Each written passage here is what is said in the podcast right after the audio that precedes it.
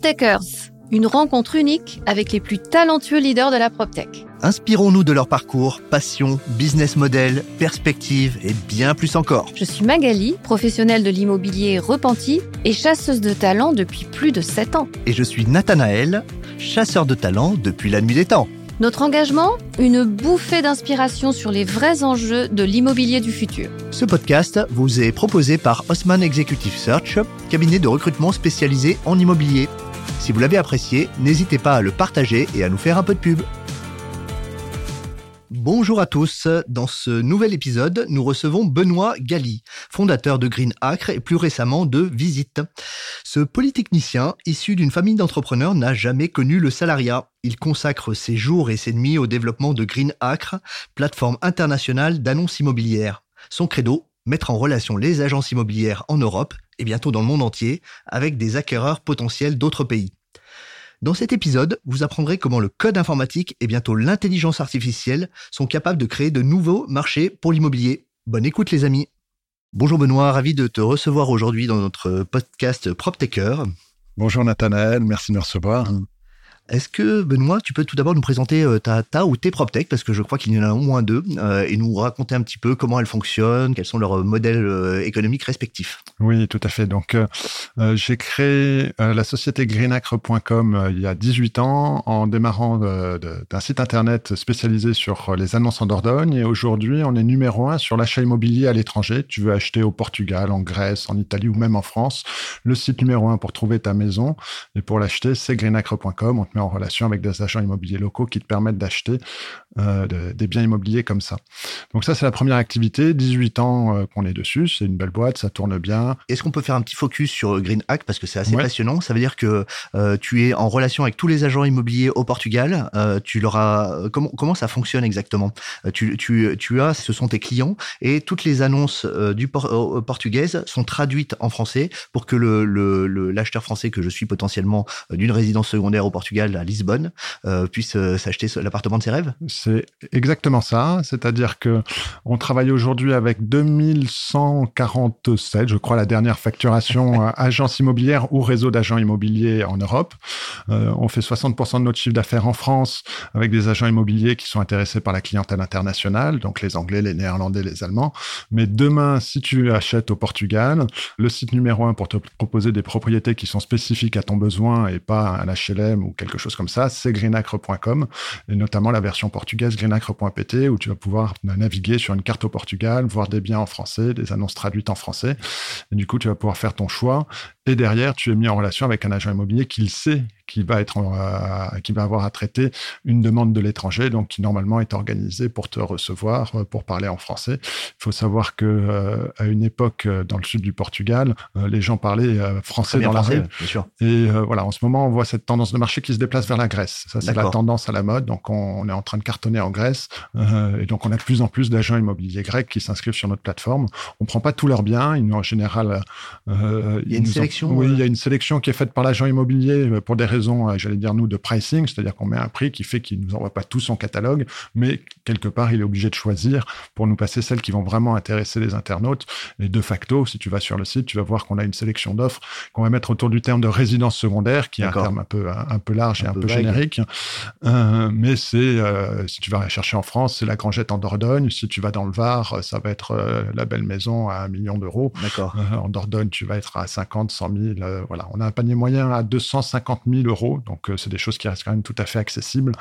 Euh, on n'est pas forcément dans le luxe, même si, évidemment, quand tu vas dans les, zones plus euh, comme la Côte d'Azur, les prix vont monter sensiblement.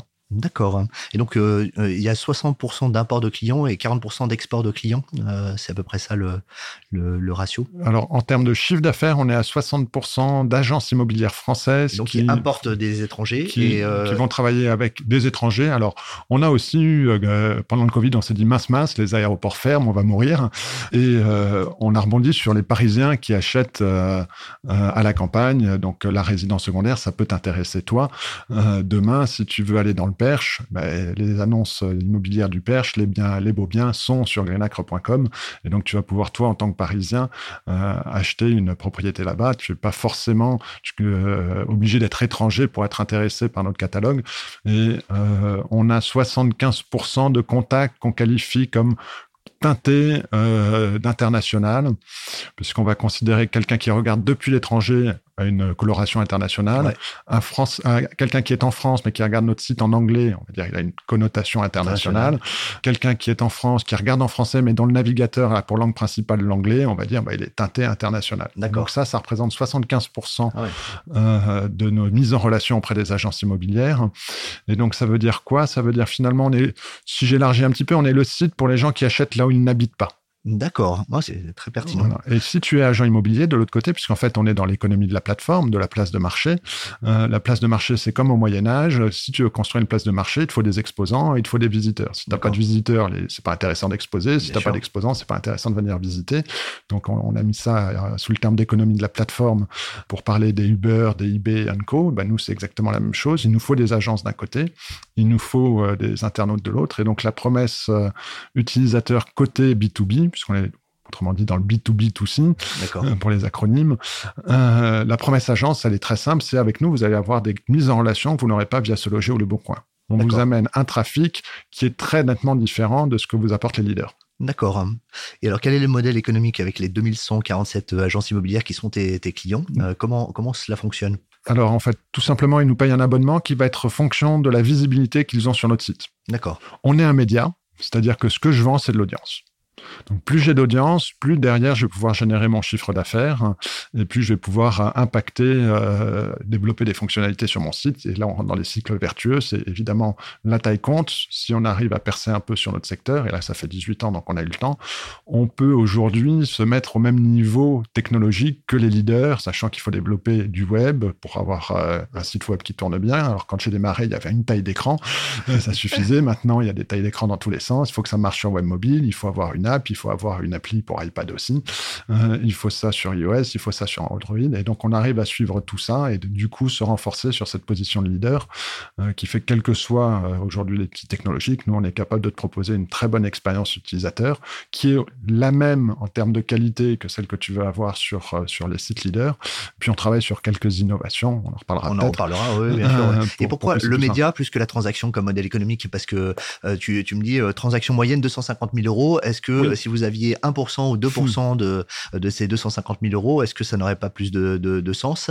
Et est-ce qu'il n'y aurait pas, pour les agences immobilières qui fonctionnent eux aussi avec euh, au succès sur la base de transactions, une sorte d'alignement d'intérêt des, des, modèles économiques? Alors, ça se pourrait. Euh, il y a pas mal de difficultés là-dessus et euh, il y a quelques sites qui essaient d'aller vers ça euh, au niveau international, notamment le numéro un américain essaye de plus en plus d'aller de remonter sur la transaction. Euh, c'est aussi la hantise des agents immobiliers qui disent on va se faire court-circuiter. c'est quand même difficile parce que mon métier, mon cœur de métier à moi, c'est l'informatique et le marketing automation, c'est-à-dire le, le, SEO. le SEO, c'est exactement? Search Engine Optimization, c'est-à-dire le référencement dans Google, être bien référencé naturellement dans Google, qui fait que quand tu tapes Immobilier Aquitaine, le site numéro un, c'est greenacre.fr. Et euh, le SEA, c'est-à-dire là, le Search Engine Acquisition, où tu payes. Et donc là, c'est tous les liens sponsorisés de publicité que tu peux voir sur Google et autres. Et euh, donc là, c'est les systèmes d'enchères où il faut qu'on enchérisse exactement au bon prix. Euh, donc tout ça, c'est de l'algorithmique, ce qui est très différent du métier d'agent immobilier. Le métier d'agent immobilier, c'est de l'humain, c'est du contact, c'est du relationnel. C'est, tiens, ah, mais je vais chercher des pour vous ouvrir, je vous fais visiter, euh, je rassure le client et je donne une présence humaine euh, qui fait que le client est rassuré, il parle à quelqu'un. Et moi, je définis mon savoir-faire comme tout ce qui n'est pas toute la partie humaine. voilà, exactement. Euh, tout ce qu'on peut automatiser, tout ce qu'on peut processer. Nous, on va aller le plus loin possible là-dedans. Mais de mon point de vue, au début d'Internet, les agents immobiliers ont eu peur en disant on va se faire complètement court-circuiter. Ce n'est arrivé dans aucun pays. D'accord, d'accord, d'accord. Ah, très intéressant, ouais. Et euh, euh, quel est le, le, panier moyen avec un, avec un agent immobilier? C'était euh, donc ça, le panier moyen de d'acquisition grâce aux médias que tu mets à leur disposition, c'est 250 000 euros. mais après, toi, le, le panier moyen agent, agent immobilier, c'est quoi? Alors, je vais te répondre par le, le prix médian que paye un agent immobilier chez nous, c'est aux alentours de 250 euros par mois. D'accord. Donc, quelque part, on n'est pas très loin des se loger qui doivent être deux fois plus chers et avec euh, euh, la notion qu'on a, nous, que 50 000 annonces sur le site en France, par exemple. D'accord. Se loger, ça va être 500 000, 600 000, 700 000. Donc, en fait, on en a 10 fois moins. Euh, et donc, pour bien servir les agents immobiliers, ben, euh, il suffit, ça nous permet d'avoir une bonne visibilité par annonce. D'accord. Et donc, on arrive du coup à défendre des prix qui sont, euh, euh, qui sont acceptables pour un agent immobilier. Et je parle de prix médian, c'est-à-dire la moitié des agences payent plus, l'autre moitié paye moins. Le prix moyen, il est un peu plus haut parce que, évidemment, quand on a un gros client avec un gros réseau, ben, ça va faire monter, je vais avoir une seule ligne de facturation. Euh, mais, mais comment dire ça, ça, ça, ça ne représente pas la réalité vécue de l'agence immobilière qui va s'inscrire chez nous. D'accord. Et euh, est, est-ce qu'il y a eu des, phases en 18 ans d'acquisition, euh, des, sortes de, de, d'escalier en fait d'acquisition de ton portefeuille de clients d'agents immobiliers? Oui, très nettement. Euh, et puis ça va parler avec la situation économique aujourd'hui. Moi, j'ai démarré en 2004. Je travaillais seul pendant 5-6 ans. j'ai une très forte croissance parce que c'était les débuts d'Internet. Donc, je sais plus les chiffres, mais on est vite monté à 500 agents immobiliers. Moi, j'ai démarré en appelant toutes les agences immobilières au téléphone. Ah oui prospection dans le Voilà, je suis ingénieur de formation et je me suis dit, Benoît, fais pas ton techos, fais pas ton geek. et euh, donc, euh, je faisais 500 coups de fil par semaine. Euh, j'appelais les agences immobilières, 5 coups de fil pour avoir une réponse. Mes, standards, c'était 90 non, ça m'intéresse pas, dit oui peut-être, deux qui faisaient un essai, un qui devenait client. Ah oui, donc tu as fait un entonnoir de, de commercial. tu aurais pu créer un call center. Exactement. Donc j'étais le call center. Le soir, je programmais. Alors ça avait une force, c'est que quand tu fais tout en homme orchestre, tu vois tout et tu comprends exactement là où est la valeur. Voilà, exactement. Et du coup, il y a deux points où c'était différenciant de démarrer tout petit comme ça. C'est que j'avais un site qui marchait très bien très tôt. D'accord. Il y avait plein de sites où tu fais appel à une SS2I qui te le fait, ça marche pas, c'est buggé. Et là, on avait une réactivité. Quand tu es toute la journée avec le client sur le site à lui faire la démo, ben, si ton bouton recherché, euh, il, est pas assez visible,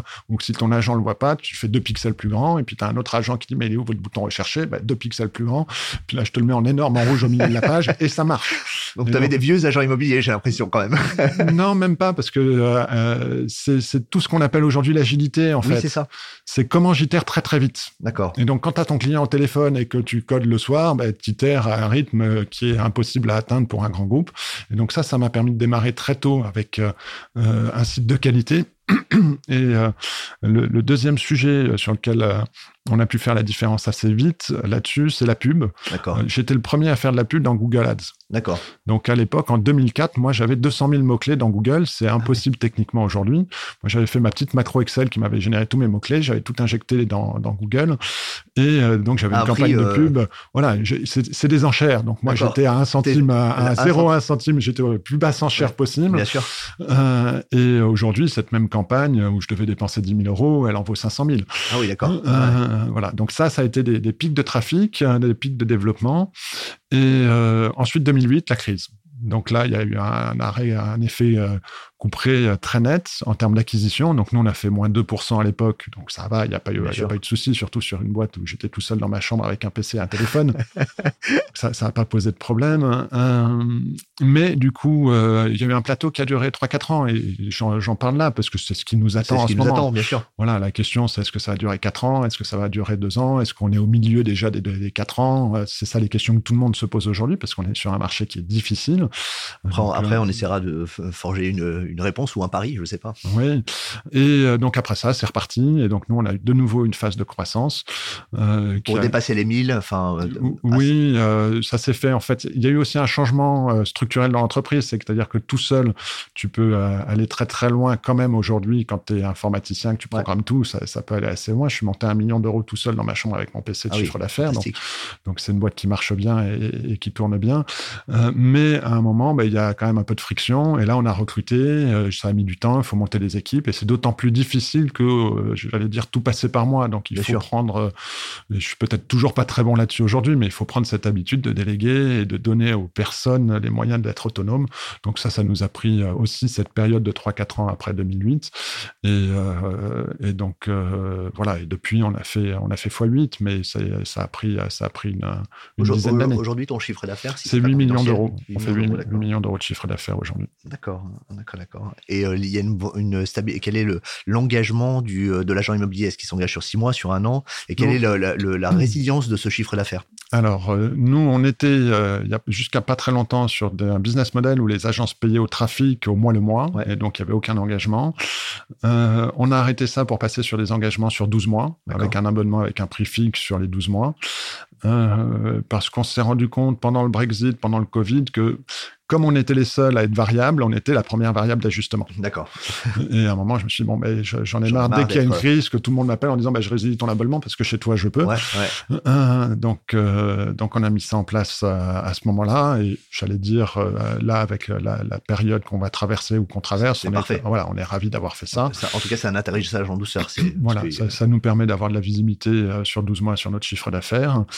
Euh, et, donc là-dessus, on est tranquille, euh, voilà, et on fonctionne, on est ISO par rapport à la concurrence et on n'est plus le seul à être tellement sympa que finalement, euh, c'est nous qui prenons, qui prenons, les, les, coups pour les autres, hein, en tout cas avant les autres.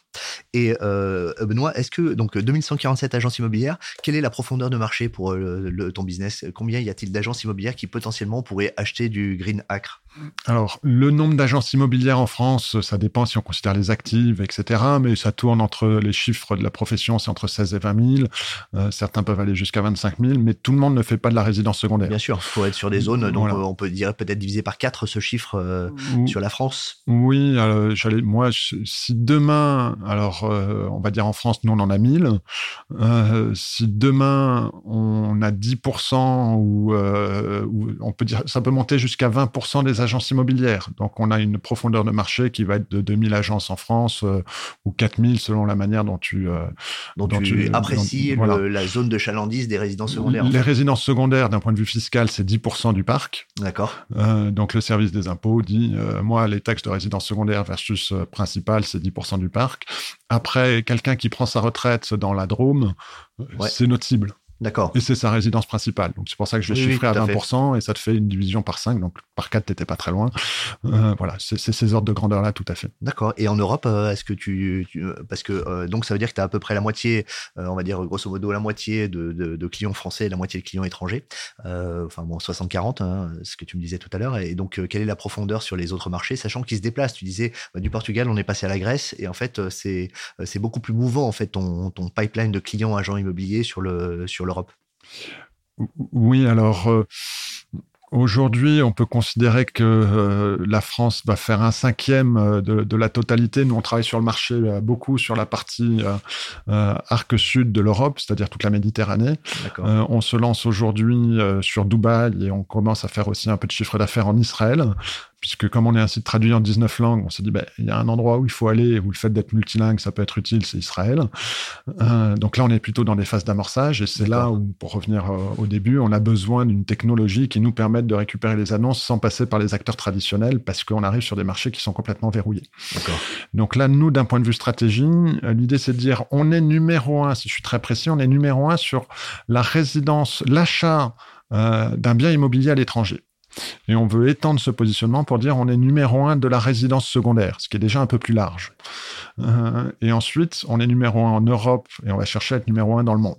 C'est-à-dire comment on peut scaler et passer à l'échelle, sachant que comme on travaille quand même déjà en France, Espagne, Portugal, Italie, Grèce, on a l'habitude de traiter de la clientèle étrangère, on a l'habitude de, gérer les problèmes de facturation, on a l'habitude de gérer les problèmes de localisation des biens. Petite difficulté technique, et j'en cite une, je l'aime bien celle-là. Au Portugal, les codes postaux n'ont rien à voir avec le découpage administratif. Donc en France, tu peux chercher sur un site immobilier 75014. Bien sûr. Euh, et, euh, ça, sera le 14e arrondissement. Et ça sera dans le 14e arrondissement. Tu peux pas faire ça au Portugal puisque c'est la levée des facteurs qui détermine le découpage géographique. Donc sur euh, un même code postal peut être sur euh, deux régions différentes. Tu peux être avoir un ah code postal en, à moitié en Aquitaine et à moitié en région centre. D'accord. Donc euh, voilà. Du coup, il faut adapter ton logiciel. Ça marche pas de la même manière. Il faut faire tous ces petits réglages fins qui font la différence. Et euh, ce qui fait qu'aujourd'hui, spécificité du marché immobilier, il n'y a aucun acteur mondial sur le marché immobilier. Google a essayé de se lancer, ils n'y sont pas arrivés. Euh, Facebook a essayé de se lancer, ils ont percé dans quelques pays, mais ils sont pas leaders. Et donc, euh, en France, tu as Se Loger, en Angleterre, tu as Rightmove, euh, en Espagne, tu as Idealista, etc. Donc, dans Donc- chaque pays, chaque pays a son leader. Ça arrive qu'ils arrivent à prendre des parts de marché les uns aux autres. Tu as de, de la fusion-acquisition. Axel Springer a Ouais, racheté Se. Loger, puis euh, là, je sais, il serait semble-t-il à vendre.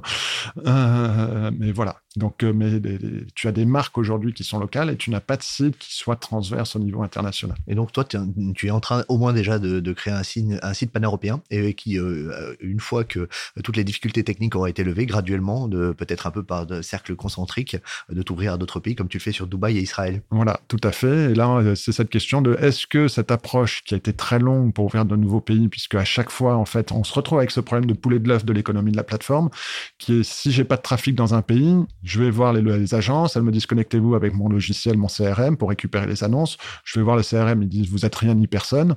Une fois sur deux, le CRM, il est propriété du numéro un local qui dit bah non, mais je vais pas t'ouvrir le marché, moi, mon coco. Euh, et, euh, et donc, on, on se heurte à cette question de comment je rentre sur ces marchés, sachant Sans que- passer par euh, quelqu'un qui est, qui, qui, a- qui est Voilà. assis sur le marché, qui n'a pas du tout l'intention de te faire la courte échelle. Voilà, il y, a- il y a des gardiens, il y a des gatekeepers qui sont là, qui vont empêcher de rentrer sur le marché. Il y a une barrière à l'entrée. Et donc nous, Et on comment est- tu fais? Ouais, c'est enfin sans, rentrer dans trop de techniques parce que c'est pas l'objet, mais en fait, euh, sur les marchés actuels, nous, on est compatible, on s'intègre avec euh, une centaine d'éditeurs euh, logiciels pour agents immobiliers. D'accord. Donc, on a euh, ce qu'on appelle des API et des passerelles Qui permettent de, euh, de- qui de- permettent de se connecter, de récupérer les annonces. Donc, l'agence immobilière, il sélectionne ses annonces et dit ça, ça part chez Greenacre. Et, Ouais. euh, et hop, nous, on le reçoit dans la nuit ou en temps réel selon le- selon l'avancée du logiciel. Euh, donc, ça, on l'a construit, mais je l'ai construit au départ. Moi, je viens de ce monde-là. Je travaillais deux ans chez France Télécom dans ce qu'on appelle l'intégration logicielle. D'accord. Faire en sorte que les Que logiciels se se parlent. parlent, donc, ça, c'est, euh, on l'a construit au fur et à mesure et on était un petit acteur, mais on a accompagné tout ça. Quand tu arrives dans un nouveau pays, ils ont déjà leurs partenaires. Euh, Bon, pourquoi je vous ouvre le marché? Donc, le problème n'est pas technique, puisqu'on sait faire sans problème Bien sûr. il est, euh, il est vraiment politique. C'est euh, pourquoi je vais ouvrir le marché à un nouvel acteur. Euh, et donc là-dessus, euh, on a eu un coup de chaud parce qu'on était au Portugal et l'acteur numéro un, le CRM numéro un, un jour nous envoie un, un petit message en nous disant bon, à partir de la fin du mois, vos passerelles vous coûteront 75 euros. Ah, la marge, elle disparaît. Donc, on a fait c'est quoi cette histoire? Euh, On a tapé des pieds et des mains, rupture abusive de contrat, etc. On a fait tout, tout ce qu'il fallait. Et pendant ce temps, on a développé une technologie qui permettait de scraper les annonces directement sur les sites de nos clients. D'accord. Et donc, c'est de là qu'on a commencé sur cette partie scrapping, qu'on a amélioré, qu'on a amélioré. D'accord. Contourner les gatekeepers. contourner le gatekeeper. Et aujourd'hui, on est capable de démarrer euh, dans un nouveau pays en allant directement chercher les annonces sur le site du client, ce qui nous permet de, contourner complètement le gatekeeper. Alors sur chaque pays et dans chaque langue, on a des adaptations à faire quand même pour, euh, pour notre technologie, mais c'est ça qu'on développe aujourd'hui et on le fait. Moi, je suis retourné me former euh, pour devenir data scientist D'accord. Pour comprendre, parce qu'on parle d'intelligence artificielle, mais c'est quoi, ça marche, parle. voilà. Ouais. Euh, t'as, t'as ce petit dicton que, qui, qui, quand je démarrais euh, en tant que jeune consultant, on disait, on parlait de l'UMTS, qui allait être la future euh, 4G.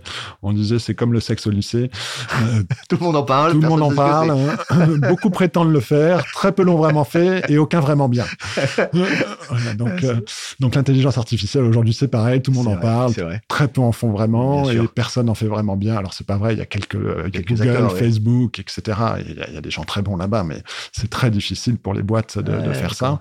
Et euh, donc moi je suis, retourné, je suis allé me re- retourner me former pendant un an et du coup j'ai pu monter une équipe de data scientists qui fait que on, on a développé cette techno qui est capable d'aller sur un site et j'allais dire presque comme un humain de découvrir d'elle-même où sont les annonces quel, où est le prix, où sont les photos, et de récupérer tout ça pour permettre au client de ne pas avoir à passer par son logiciel pour nous envoyer les annonces. Et il n'y a pas de problème de droit, en fait, de, de siphonner cette information euh, sans l'accord de celui qui l'a émise? Alors là, en l'occurrence, quand on fait ça sur Greenacre, euh, on n'a pas de problème de droit parce que c'est l'agent immobilier qui nous Qui autorise. nous à y autorise, donc euh, très bien. Et euh, c'est là qu'est venu justement, pour rebondir sur ce que tu dis, cette idée de se dire mais est-ce qu'on est obligé de se limiter?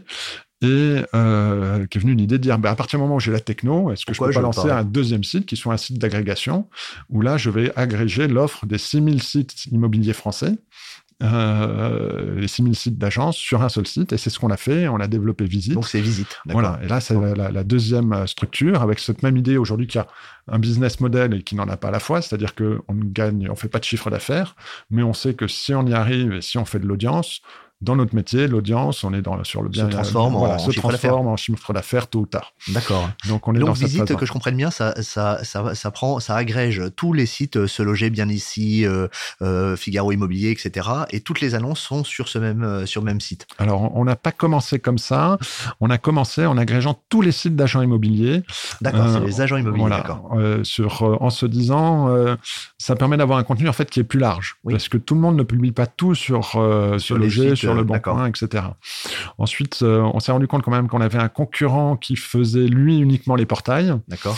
Et euh, aux dernières nouvelles, il a gagné son procès en première instance contre ce loger. D'accord. Euh, donc aujourd'hui, on fait aussi pareil, c'est-à-dire qu'on priorise d'abord les sites d'agents immobiliers, mais on ne s'interdit pas de céder et de s'appuyer aussi sur le contenu de, de ces portails-là pour les agréger. Donc on agrège tout aujourd'hui et on surveille les jurisprudences pour savoir euh, ce qu'on a le droit de faire précisément, parce que ta question est une très bonne question.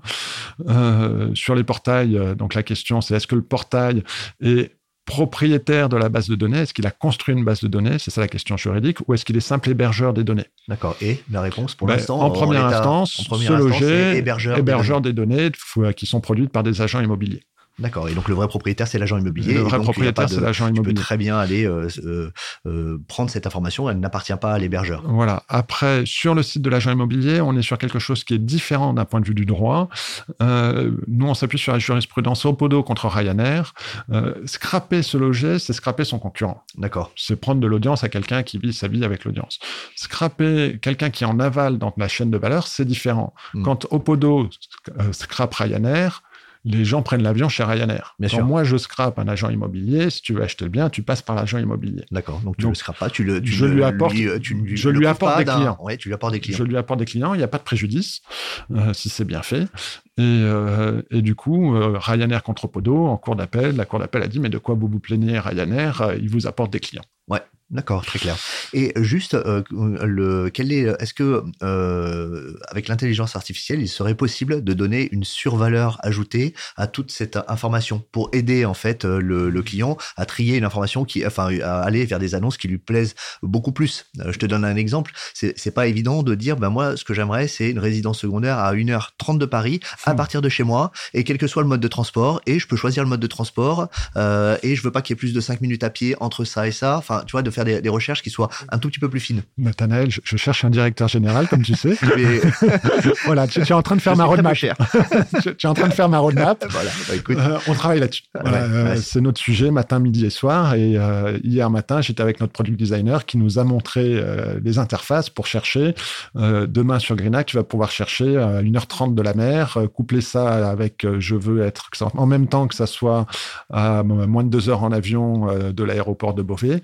Et euh, donc ça, c'est toute notre roadmap sur Greenacre de se dire, je veux coupler tout ça. Parce ça va créer une valeur de dingue en fait, hein, parce que euh, en fait, pour l'instant, il y a de l'information plate et tu vas lui donner une survaleur euh, qui va en fait créer beaucoup plus de valeur ajoutée que simplement l'agrégation. C'est l'agrégation plus de la de, l'analyse en fait, une forme d'analyse. Voilà. Alors ça, c'est évidemment le Graal et c'est tout ce qu'on cherche. Hein. et en l'occurrence, là, sur notre marché de la résidence secondaire, ce qui est intéressant pour Greenacre là-dessus, c'est finalement, je cherche pas une résidence secondaire comme je cherche une résidence principale. Jusqu'à présent, on a traité, nous, le la problématique de manière un peu équivalente, c'est-à-dire que tu viens sur le site et tu rentres les endroits où tu as envie d'aller habiter.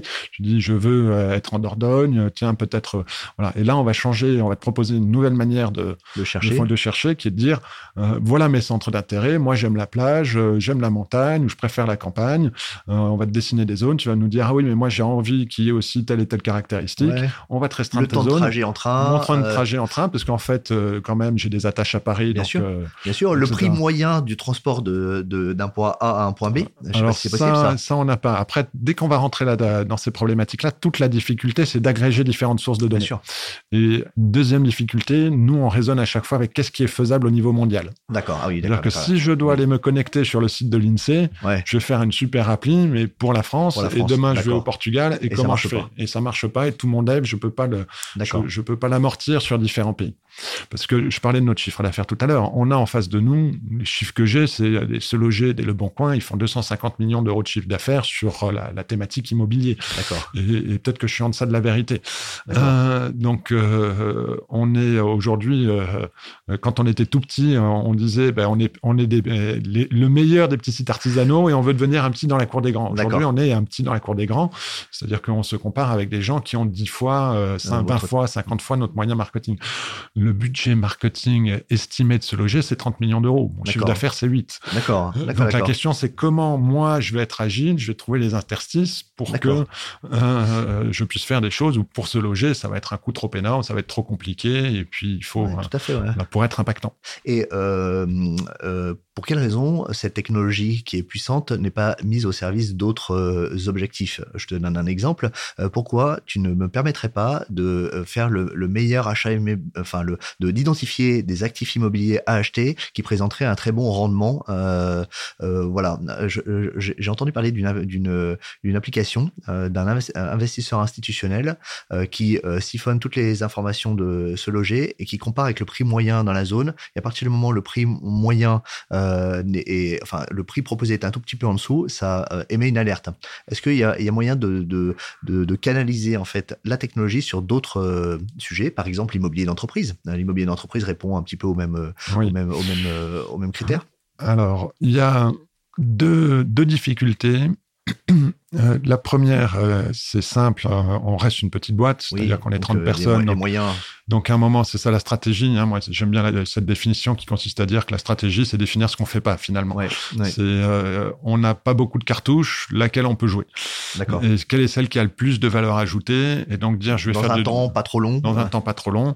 Euh, et donc dire, tiens, je vais traiter un moteur de recherche. À partir du moment où je me positionne comme la référence euh, sur la résidence principale, résidence secondaire, qu'est-ce que je peux faire qui, qui va intéresser D'accord. Et donc mes devs sont là-dessus. Ils peuvent pas être sur 50 projets à la fois, d'autant plus qu'on en a un deuxième qui visite. Donc, deux entreprises à, piloter en même temps. Euh, ça, c'est le premier sujet. Euh, le deuxième sujet, euh, oui, il y a des gens qui font ça. la problématique aujourd'hui, c'est que l'intelligence artificielle n'est pas très intelligente. Et donc, tu as un risque. Alors, je ne sais pas, je ne veux pas débiner la solution du concurrent. Enfin, c'est même pas un concurrent d'ailleurs. ça se trouve, ça marche très bien. Mais nous, en général, quand on prend les critères de prix, on avait regardé et qu'on commence à dire, tiens, patati patata, on tombe sur des erreurs de marché plus que sur des bonnes opportunités. D'accord, ok, ok, ok. Donc euh, voilà, c'est souvent le problème, c'est euh, si en fait ton bien il est au sous-sol, eh ben ça va apparaître comme fantastique, mais euh, sur les photos, tu dis mais c'est quoi ce truc? Ah bah oui, c'est un entresol, mais tu le vois que sur les photos. Bien sûr, bien sûr. Euh, Et alors si on reste dans le dans le canal de la résidence secondaire, est-ce que euh, parce qu'une résidence secondaire, la plupart du temps, tu la tu la loues aussi, est-ce qu'il y a des opérateurs qui seraient intéressés par cette information de quelqu'un achète une résidence secondaire, comment je l'accompagne en tant qu'opérateur pour qu'il maximise le, le rendement de son bien quand il n'est pas là? Alors, on n'a pas de partenariat aujourd'hui. Ça fait partie des, pistes. Euh, se dire, est-ce qu'on peut pas s'adosser à quelqu'un qui fait ça? Euh, De même qu'on pourrait s'adosser aussi à des groupes de chasseurs immobiliers en mmh. disant, tiens, on va aider les gens à être accompagnés de bout en bout. Euh, la, problématique de ces métiers, c'est que c'est des métiers, c'est de l'hôtellerie. Ça n'a rien à voir avec ce que je sais faire moi. donc, donc ça, ça peut se faire par des partenariats. Et après, oui, il y a des plateformes qui sont euh, qui, vont te gérer ton bien sur Airbnb. Euh, moi, j'aime beaucoup euh, une startup parisienne qui s'appelle Smart, Smart, Renting, qui permet aux gens de louer leur appartement pendant les vacances. donc là, c'est voilà, c'est tu es parisien, tu es même locataire, tu as l'accord de ton propriétaire ou tu es propriétaire, et quand tu pars en vacances, il te paye le loyer. donc ça, c'est pas mal. Donc il y a pas mal de solutions comme ça sur le marché. et après, c'est toujours la même chose. C'est est-ce qu'on va pas trop en faire? Est-ce que le partenariat a du sens? Est-ce que c'est juste euh, de la pub? Est-ce qu'il faut intégrer ça dans nos solutions? Et est-ce que c'est vraiment ce partenariat-là qu'il faut faire tout de suite maintenant? Euh, et, j'allais dire, si j'avais des moyens infinis, c'est sûr que c'est le genre de choses que je, creuserais. D'accord. Euh, aujourd'hui, on est très focus sur le moteur de recherche en tant que tel, qui est donc, nous notre cœur de, valeur ajoutée. D'accord, ok. Et tu parles de moyens. Est-ce que aujourd'hui, qui détient le capital de Green Hack et, et Visite Alors aujourd'hui, c'est moi. C'est-à-dire que j'ai démarré avec 7000 euros en poche. Ah oui. Euh, donc, comme. Franchement. franchement. Merci. La, la chambre s'est un peu agrandie depuis. Voilà, la chambre s'est un peu agrandie. Maintenant, on a il y a, il y a 30 personnes sur mon lit. euh, non, on est installé à Boulevard du Montparnasse. On a dû prendre d'ailleurs des, des, beaux bureaux Boulevard du Montparnasse pour attirer les développeurs, Bien sûr. ce qui est un enjeu enfin, Assez- extrêmement assez important. clé, ouais. Enfin voilà, c'est pas à toi que je vais apprendre que le recrutement c'est clé. Euh, et, euh, et du coup, euh, du coup, oui, oui, euh, j'ai démarré tout seul. C'est à l'époque, je disais, moi, je suis pas une start-up, je suis une PME.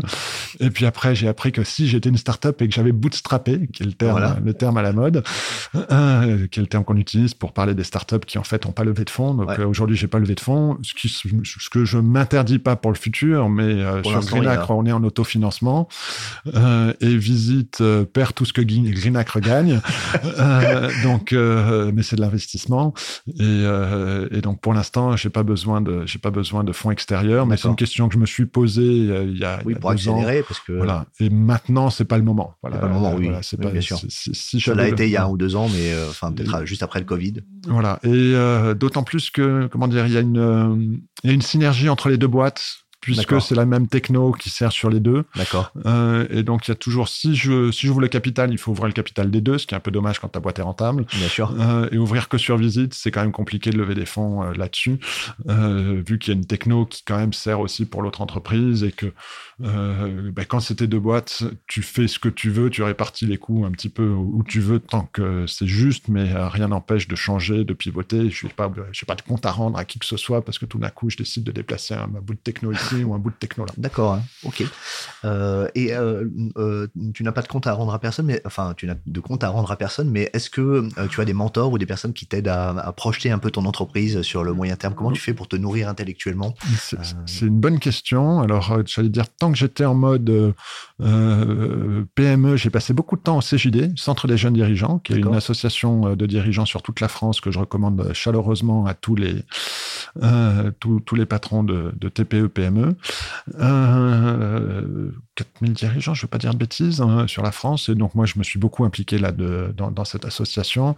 Et tous les mois, on a deux rencontres. Une où on a une conférence euh, sur un thème lié à l'entrepreneuriat et une deuxième où on est en petit groupe de huit et on travaille euh, à tour de rôle un sujet de sa boîte, le sujet chaud.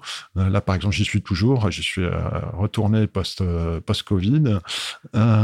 euh. Euh, on va travailler euh, un petit groupe de travail de huit sur la stratégie. D'accord. Donc, à tour de rôle, chacun va présenter sa stratégie aux Et autres. et les autres vont, font un euh, retour. challenger ou euh, Exactement. donner leur avis. Euh, Donc ça, c'est un, un premier, euh, un premier pas. Et puis maintenant que je suis sur des pro- problématiques vraiment pointues de marketing, de positionnement, euh, je me fais accompagner euh, par David Foult, qui est un consultant de chez OnePoint, qui a monté euh, sa boîte aux États-Unis et l'a revendue.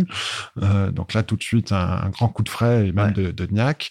Euh, donc David, si tu écoutes ce podcast, merci. tu lui enverras. Et, euh, et, euh, et du coup, euh, sur ces recommandations d'ailleurs, on, on monte un board of advisors composé de six entrepreneurs de la tech qui, tous les trimestres, vont, on démarre le, le 3 octobre prochain, vont avoir un regard sur les problématiques chaudes du moment de l'entreprise pour m'aider à, à, avoir un regard extérieur et puis même un petit stimuli extérieur. Parce que le risque, quand ça fait 18 ans que tu es patron de ta TPE PME, euh, c'est la lassitude, c'est que finalement le challenge, j'allais dire, je- ça, ça peut paraître idiot, mais je passe de 8 millions d'euros à 16 millions d'euros de chiffre d'affaires, ma Ouais. vie changera absolument pas. Quoi. Ouais. Je sais pas ce, ce challenge-là. Quand tu es à la tête d'une start-up euh, et que tu gagnes pas d'argent, il y a un effet couperet qui Ouais. fait que tout le monde est sous tension, qui est que si tu n'arrives pas à atteindre tes objectifs, ta boîte elle ferme. C'est ça. Alors, c'est des rythmes que les gens tiennent 2-3 ans, et puis on voit après les, les- même les patrons de start-up qui ont brillamment réussi. Euh, là, on voyait le- un des cofondateurs d'Aircall qui, euh, qui, quelque part, quitte Pour, pour faire autre chose. Euh, donc, c'est comment tu, c'est très difficile de tenir ce, ce rythme-là dans la durée. Donc, moi, c'est cette question de comment, en tant que chef d'entreprise, Je garde euh, le stimuli à la fois intellectuel et puis même euh, de l'énergie euh, Voilà. pour ne pas me, me lasser en fait. hein. Exactement, comment on remet du challenge? Alors, ce qu'on disait sur la partie big data, intelligence artificielle, là, moi, je me régale en tant qu'ingénieur. Le, le risque, c'est de, de faire De un trop truc se régaler geek. et de faire un truc de geek. Et, qui- et donc, c'est pour ça qu'on est là, on commence à être content de ce qu'on a fait sur Visite. On a enfin une appli qui fonctionne vraiment bien. Euh, on arrive vraiment à agréger euh, à peu près tout le marché. Si tu cherches aujourd'hui ma croyance, euh, je, je cherche pas à survendre le produit, mais si tu cherches à Paris, l'appli la plus complète, c'est nous. D'accord. Il y, a, euh, euh, il, y a, il y a absolument toutes les annonces qui paraissent euh, sur le marché, à la fois des agents immobiliers, des, des portails, euh, sur, sur visite. Voilà, c'est la mission qu'on se donne. Et dès que c'est pas le cas, on a des alertes qui remontent en disant mais pourquoi cette annonce n'est pas montée? Qu'est-ce qui se passe? Et c'est Paris, l'Île-de-France, ou quand tu dis Paris, c'est Paris intramuros enfin, euh, je, je, dis Paris à titre d'exemple, mais ouais, c'est vrai, ah oui, sur toute la France. vrai sur toute la France. Donc on a toutes les annonces de toute la France. Et aujourd'hui, notre problématique, c'est de dédoublonner et de te donner une bonne expérience utilisateur, malgré le fait qu'on a trouvé l'annonce euh, sur un portail, sur ce sur Bien ici, sur Logikimo, aussi sur le site de l'agence. On la reçoit, nous, en direct de l'agence immobilière aussi parfois. Euh, donc, il faut dédoublonner tout ça. Et puis, euh, on a fait un deuxième niveau de dédoublonnage qui est quand tu as deux agences différentes qui te présentent le même bien, c'est pas les mêmes photos, ouais. c'est pas le même descriptif. Et pourtant, on arrive à dédoublonner puisque on a. Et à mettre plus de photos, du coup, à prendre le 100%, 100 des photos, enfin, à comprendre que cette photo, elle est trop proche de celle-ci. Euh, non, là, c'est peut-être un petit peu trop demandé à la. Ce qu'on fait, ça, ça nous permet, si, si. Alors, justement, en fait, elles permettent de faire ça. Euh, Aujourd'hui, là où on en est d'un point de vue expérience utilisateur, c'est qu'on va les regrouper, c'est-à-dire que tu n'auras qu'un seul résultat dans ta liste de résultats et tu auras différents onglets qui vont te montrer l'annonce selon euh, Barnes, la même annonce selon Daniel Féo euh, ou l'annonce selon Orpi et l'annonce selon Century 21. Euh, tu vas avoir les deux reportages qui seront mis côte à côte et on te dit, quand tu en regardes une, on te dit, tiens, il y a aussi cet agent, cette annonce, ce bien est aussi disponible ici. Et tiens, au fait, d'ailleurs, c'est pas le même prix. C'est ouais, intéressant. Ah, c'est intéressant, ouais. ouais, bien sûr. Et euh, Benoît, comment tu en es arrivé, à, tu en es arrivé à l'entrepreneuriat? Tu, tu, as commencé chez Orange, nous as-tu dit tout à l'heure. Euh, Qu'est-ce que ça, ça, ça, a toujours été en toi? C'est quoi un petit peu l'histoire de la création de cette boîte et euh, du fait de se mettre tout seul dans sa chambre avec euh, ces 7000 euros pour lancer une boîte alors qu'on est ingénieur, euh, je crois que tu es, es, polytechnicien, donc euh, toutes les portes s'ouvraient à toi. Qu'est-ce qui fait que tu, tu, tu, as, tu as suivi ce chemin atypique? Alors, j'allais dire, c'est une culture familiale. Mon grand-père était euh, a quitté l'Ariège euh, et les Hautes-Pyrénées pour euh, aller s'installer dans le Langonnet et euh, essayer un peu tout. Et j'ai un oncle qui est qui dit il a réussi, il a réussi sur le tard et notamment il a réussi en période de, de euh, de, de, forte inflation. Il s'est beaucoup endetté euh, d'un point de vue entrepreneurial, puis l'inflation a gommé ses dettes. Et il était, euh, il avait des magasins alimentaires qui sont devenus des magasins Nouvelle Galerie. D'accord. Mon père, du coup, était entrepreneur. Il gérait la Nouvelle Galerie de Villeneuve-sur-Lot. et puis il a racheté ceux de Marmande sur, sur le Tarn. Mais lui a vécu l'inverse. Donc là, on est dans les conjonctures qui nous rappellent ce qui se passe en ce moment, hein, au sens où lui s'est beaucoup endetté alors que les taux d'intérêt n'ont cessé de baisser. Donc, donc euh, il, il, il, a, perdu de, de, ça, a été plus, euh, plus difficile euh, en termes de, de cursus. Euh, voilà, donc on a toujours eu ça dans la famille, cette question de trouver l'idée. Euh, mon frère est né entrepreneur, c'est lui qui a fait la première, toute première version du site, qui marchait pas, donc il est passé à autre chose, qui marchait beaucoup mieux. et voilà. D'accord, donc c'est un, un, une culture familiale de l'entrepreneuriat. On est cinq garçons, le... une fille dans la famille, et donc du coup, ma, ma sœur est médecin et on est quatre frères entrepreneurs, entrepreneurs à notre, à, notre, compte sous des formes diverses et variées. D'accord, ah, c'est super euh... intéressant. Peut-être un jour euh, créer une, une, entreprise en commun.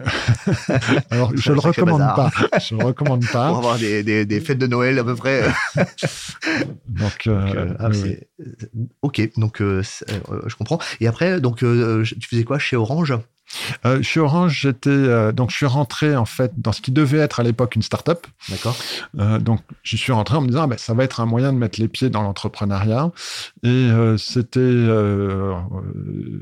une ESN, on dirait aujourd'hui une SS2I à l'époque, qui donc faisait de l'intégration logicielle, donc qui se promettait à ses clients et notamment aux clients internes France Télécom de faire parler les différents logiciels puisque chez France Télécom tu as des logiciels qui ont été écrits dans les années 50, dans les années 60, dans les années 70. Et donc, euh, on est capable chez France Télécom, de alors maintenant Orange, de t'envoyer un papier en disant euh, euh, tu es en impayé, tu es radié, c'est mal. Et l'autre enveloppe, c'est tu es client Gold, merci pour ta fidélité. Pourquoi? Parce que le CRM ne discute pas avec la facturation. D'accord, d'accord. Comment tu fais en sorte que tous ces logiciels discutent entre eux? Et ça, c'était cette start-up interne, c'était sa mission. Moi, j'étais donc expert là-dessus. donc après, quand il a fallu faire parler entre eux des logiciels immobiliers, bah, c'était mon savoir-faire. Et euh, ce qui s'est passé dans les années 2000, c'est ce que j'avais pas, le coup que j'ai pas vu venir, c'est quand tu lances une start-up euh, interne dans une boîte comme ça, au moment où il a fallu devenir externe, il y a quelqu'un qui a posé une question toute innocente. C'est et mes points retraite. Excellent. Et sur cette question, personne. C'était fini. Voilà. C'était fini. En fait, start-up interne, ça n'existe pas. Ouais. Je dans des gros groupes comme ça. Et mes points retraite, mais c'était évident que jamais elle allait quitter un groupe où elle avait accumulé pendant 30 ans autant d'avantages. Euh, et, donc, personne n'est parti. Et c'est là qu'au bout de deux ans, je me suis dit, mais en fait, euh, si je veux vraiment avoir un impact, il faut aller dans la boîte la plus petite possible. À l'époque, ça se faisait quand même pas beaucoup hein, de, de, partir, de quitter les grands groupes. Euh, mais c'est cette culture-là d'entreprise euh, familiale qui m'a qui m'a poussé. Et puis. Et pourquoi l'immobilier alors? Parce que c'est vraiment le hasard ou c'est Non, non. Alors moi, j'ai coutume de dire, c'est pas mon métier. L'immobilier, c'est celui de mes clients. Non, mais il y a quand même un sous-jacent. Mais tu as pu choisir l'automobile, ah, la, vente de, de voitures d'occasion ou acheter des, des, voitures de luxe, mm. ou permettre faire une plateforme de voitures de luxe. Ça pourrait être, ça aurait pu être n'importe quoi. Ça aurait pu être ça. donc historiquement, j'ai repris un, un, bout de site qu'avait développé un, un, de mes frères. Euh, et euh, donc moi, ce qui était mon savoir-faire, c'était l'informatique. D'accord. Euh, donc c'est ça qui comptait.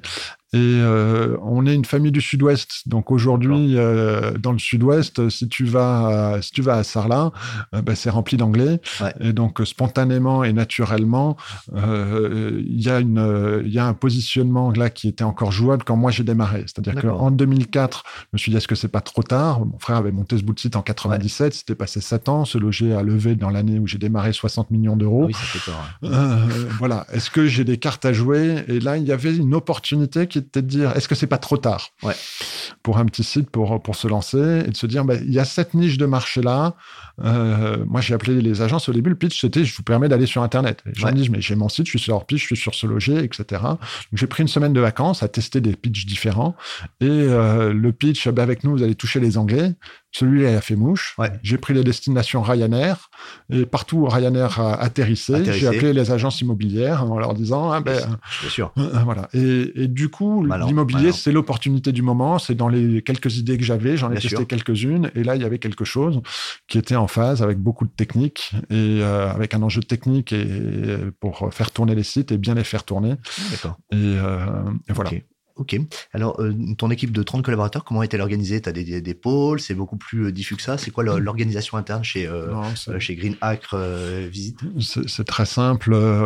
si je résume, on a 15 techs, une quinzaine de commerciaux, euh, la plupart maintenant euh, dans les pays en, freelance, euh, et une personne qui se bat au marketing. donc on, a Kevin qui est au marketing, et, donc on, est là-dessus. L'enjeu principal, la principale difficulté, c'est le recrutement et le, management des techs. tech. à Paris, c'est un, un enfer. D'accord. parce que il y a une offre pléthorique et tout le monde s'arrache les techs, et donc il faut les faire venir il faut les motiver, il faut les garder, donc on n'y arrive pas trop mal, euh, mais c'est un enjeu euh, de tous les jours. Et quels sont tes leviers justement pour euh, offrir une, un, contexte, un environnement qui plaît au tech L'impact et le niveau technique. D'accord. C'est-à-dire que quand tu viens dans une boîte comme Greenacre, il n'y a pas 150 personnes, donc euh, on va voir ton travail, on va t'accompagner. Il y a un patron qui est obsessionnel, euh, voilà. Donc euh, je les préviens en, en amont. Hein, voilà, moi je, je, suis un fou furieux de la qualité de mon produit, donc je vais vous amener à faire de l'informatique qui marche vraiment, parce que en informatique il y a le fameux est-ce que c'est done done Tu demandes à un informaticien est-ce que tu as fini? Oui, oui, j'ai fini. Est-ce que ça marche? Ah ben non. ok, t'as pas fini alors. donc donc dans l'agilité, on parle de done done pour euh, souligner ça. Est-ce que c'est done done Il faut se poser deux fois la question. Euh, donc euh, donc voilà l'impact et le niveau technique. Voilà, j'ai un très bon niveau technique, j'ai un CTO qui a un très bon niveau technique et quand les gens arrivent, ils font waouh, je vais apprendre avec lui.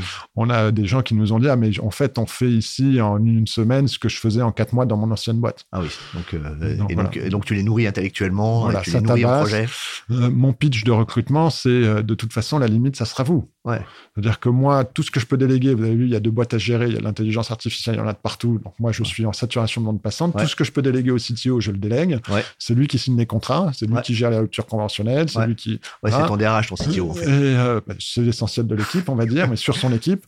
Et, euh, et, lui, bah, plus il peut déléguer, et plus il va pouvoir, pouvoir compter sur toi, plus il sera content. D'accord. D'accord. Et donc, euh, donc ça, c'est l'enjeu. Et, on a, les recrutements externalisés, enfin, de, de, prendre des freelances dans un, un pays où il y a peut-être un petit peu moins de ah. tension. De... Est-ce qu'il y a besoin d'avoir des techs qui soient ensemble pour créer une forme de, de, synergie et quelque chose qui fonctionne, un infectieux sociétatis qui est rentable et apprécié par les autres techs, parce qu'ils ne sont pas seuls avec juste une agrégation de freelance c'est une question, c'est une très bonne question. On se la repose tous les matins. Euh, J'ai pas prétention à avoir la réponse à, cette question-là, mais euh, mon point de vue là-dessus, c'est on, a essayé. Euh, notamment, on a externalisé tout ce qui est mobile et on l'a externalisé en Ukraine. D'accord. Donc, quand il y a eu la guerre, on a fait c'est quoi Ils sont où? Est-ce Comment ça s'appelle ce truc-là? C'est Kharkiv? Ah merde. merde. Donc, ils étaient dans l'Est ukrainien et, euh, ça, ça, nous a un peu impacté. Euh, on externalise bien à partir du moment où il y a une coupure très nette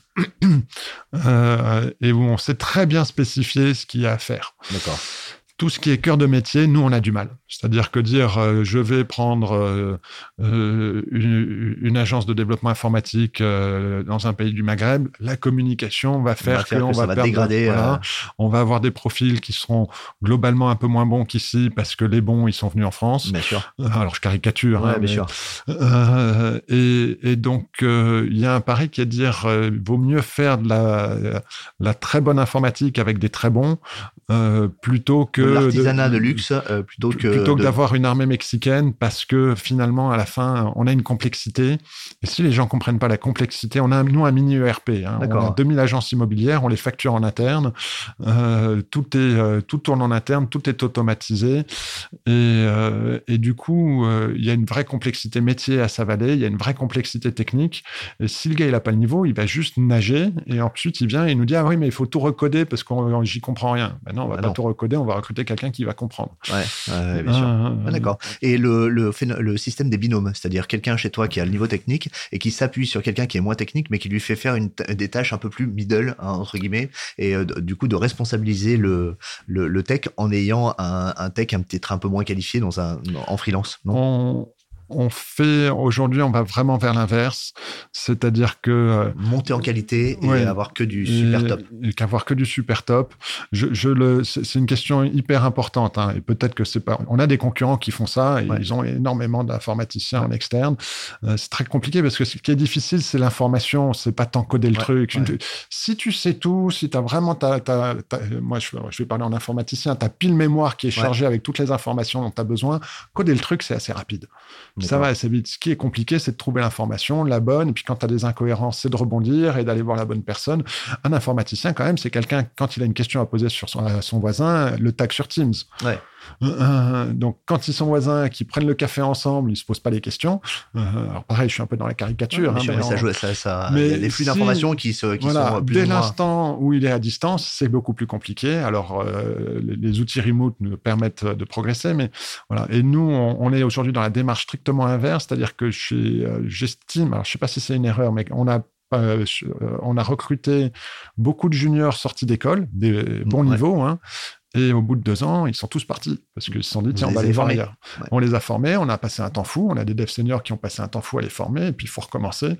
Et donc, deux, euh, un turnover, de, euh, on a eu post-Covid 60% de turnover. Oui, donc quand tu as, les deux tiers de ton équipe qui s'en va et qu'il faut remonter tout et qu'il faut. C'est un enfer.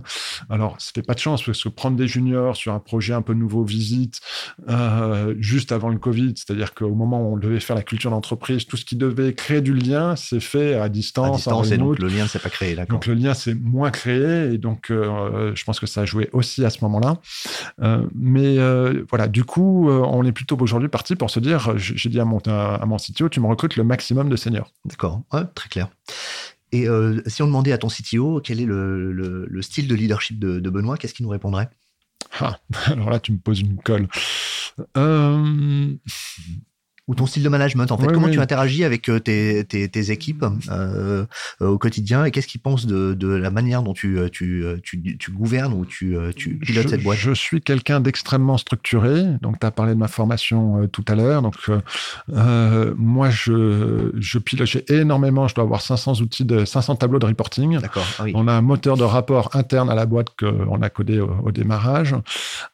Donc c'est I believe in data et, c'est ça matin, c'est ça matin, midi et soir. Donc voilà, c'est les deux blagues que j'aime bien, c'est si, vous avez des données, amenez-moi les données. Si tout ce que vous avez, c'est votre opinion, on va partir sur la mienne.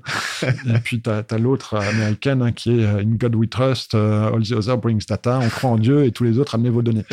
Donc ça, c'est mon management. Du coup, ça peut aussi parfois être un peu sec. Hein. donc on essaie de créer aussi du lien parce que dans les équipes techos, ça peut, c'est pas suffisant. mais j'ai cette passion du métier, cette passion de la technologie bien faite. voilà, sur, sur nos valeurs, on, on, va être la première et essentielle, c'est la persévérance. D'accord. D'accord. Euh, donc, on a un peu parlé de tes ambitions sur les, prochaines années. Euh, toi, donc euh, le marché de l'immobilier, on a effleuré le, ce thème-là du marché de l'immobilier qui est, aujourd'hui dans une, une situation difficile. Comment ça t'impacte et comment tu vois, toi, les deux, trois prochaines années du marché de l'immobilier résidentiel, donc résidence secondaire, et puis ton, ton activité? C'est une un marché qui est aujourd'hui très compliqué. Euh, les derniers chiffres que j'ai, on est aux alentours de moins 20% sur le nombre de transactions par rapport à, l'année dernière. Euh, donc on, on, saura évidemment à la fin de l'année un peu plus, mais c'est un marché aujourd'hui euh, dur pour les questions de taux d'intérêt qui montent. Donc je réexplique pour ceux qui, qui sont qui, qui suivent pas forcément la, la thématique immobilière. Les taux d'intérêt montent, donc du coup quand on emprunte, ça coûte beaucoup plus cher. Les prix n'ayant pas baissé, étant calé sur euh, un réflexe qui était que les taux étaient très bas et les prêts pas chers, du coup, ça fait un surcoût pour l'acheteur. Si le prix du bien baisse pas, je peux plus acheter. Bien sûr, il un surcoût important de l'ordre de 20%. du coup, voilà, il y a ce surcoût de 20%. Donc, tant que les prix n'ont pas baissé de 20%, euh, le marché va se bloquer. Qui plus est, tous ceux qui voudraient acheter le même bien parce qu'ils vont vendre ou ils n'ont pas un énorme gap à faire, ils ont pris un crédit sur leur première maison à 1%. à 1%. S'ils changent pour le même bien, ils vont se retrouver avec un crédit à 4-5% aujourd'hui. Aucun intérêt. Aucun intérêt. Donc ça va verrouiller le marché et toutes ces personnes-là, qui représentent à peu près 30% du marché, eh ben, elles peuvent plus, euh, peuvent plus acheter. Alors on a eu des très belles années post-Covid parce que tout le monde s'est dit ma baraque, euh, j'aimerais bien changer ceci, cela. Donc ça, ça, a beaucoup bougé. Donc on a un comparatif face à des années qui sont excellentes. Euh, aujourd'hui, on tape sur 900 000 biens, 900 000 transactions dans l'année, 950 000 peut-être c'est plutôt des beaux scores. C'est pas, c'est pas les crises où il y a 500 000 biens qui se vendent dans l'année. On n'est pas en divisé par deux. Donc le marché n'est pas complètement, euh, pas complètement verrouillé. Euh, et il y a toujours un manque de logement en France parce que malheureusement, euh, on divorce un peu plus que nos aïeux. donc on vit, il faut, il faut plus de logements pour que chacun, chacun habite chez soi.